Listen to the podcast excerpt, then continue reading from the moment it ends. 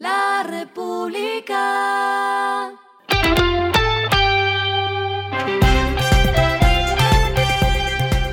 Al final de la jornada, esto es lo que debes saber sobre el comportamiento de los negocios, las finanzas y la economía.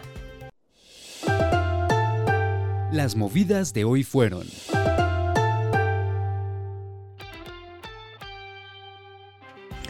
Según datos de la Organización para la Cooperación y el Desarrollo Económico, Colombia es el país que más le impone impuestos a las ganancias corporativas con 23,6% de tasa impositiva, tasa que a propósito no tuvo modificaciones con el proyecto de ley de reforma tributaria que fue sancionada por el presidente Gustavo Petro el pasado 13 de diciembre. A este país le siguen Noruega, México, Australia y Chile.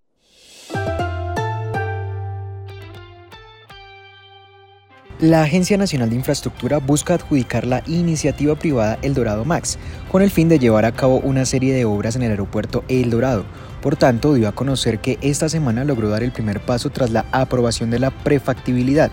Dentro de las obras que la entidad tiene en mente, se pretende aumentar 46 posiciones adicionales de parqueo para un total de 134, ampliar la terminal de pasajeros y demoler el antiguo puente aéreo.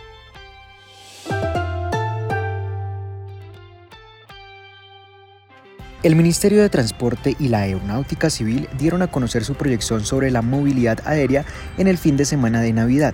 Según el monitoreo que han venido realizando, se espera que 500.026.727 pasajeros tomen vuelos en estas fechas, de los cuales más de 350.000 viajarán rumbo a destinos nacionales y 170.000 a destinos internacionales. Como recomendaciones para no tener contratiempos, la aeronáutica aseguró que es importante llegar al aeropuerto con dos horas de anticipación si se trata de vuelos nacionales y en el caso de los internacionales se debería llegar con tres horas de anticipación. Lo que está pasando con su dinero.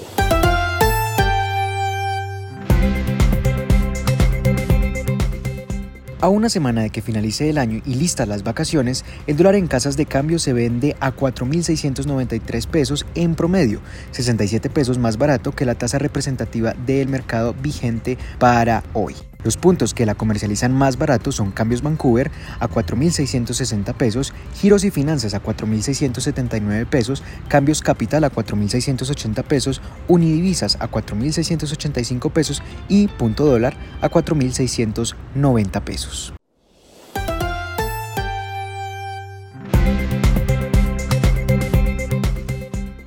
Los indicadores que debe tener en cuenta. El dólar cerró en 4.744,95 pesos y bajó 15,6 pesos. El euro cerró en 5.061 pesos y bajó 2,53. Mientras que el petróleo se cotizó en 78,15 dólares el barril y la carga de café se vende a 1.970.000 pesos y en la bolsa de Nueva York se cotiza a 2,27 dólares. Lo clave en el día.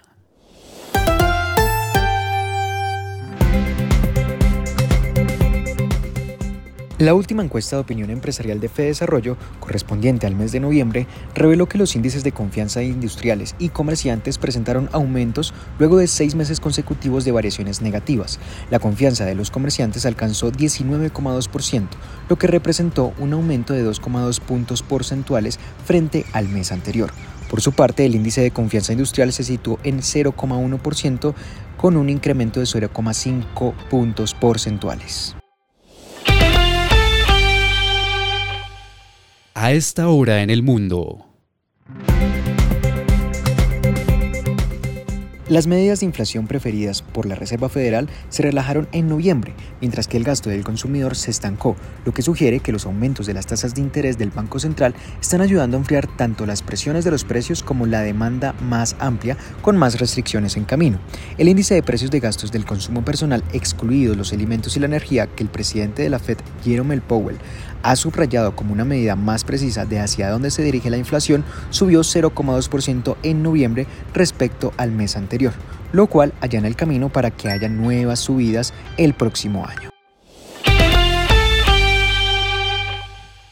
Y el respiro económico tiene que ver con este dato. La República. Multimillonarios de todo el mundo están llegando al Caribe listos para las fiestas de Navidad y Año Nuevo y el número de yates en la región se ha duplicado con creces con respecto al mes anterior. La temporada de yates en las naciones del Caribe está en pleno apogeo y más de 200 embarcaciones de lujo se han agrupado entre las islas en comparación con las 81 de fines de noviembre, según datos de embarques recopilados por Bloomberg. Esto fue regresando a casa con Iván Cajamarca.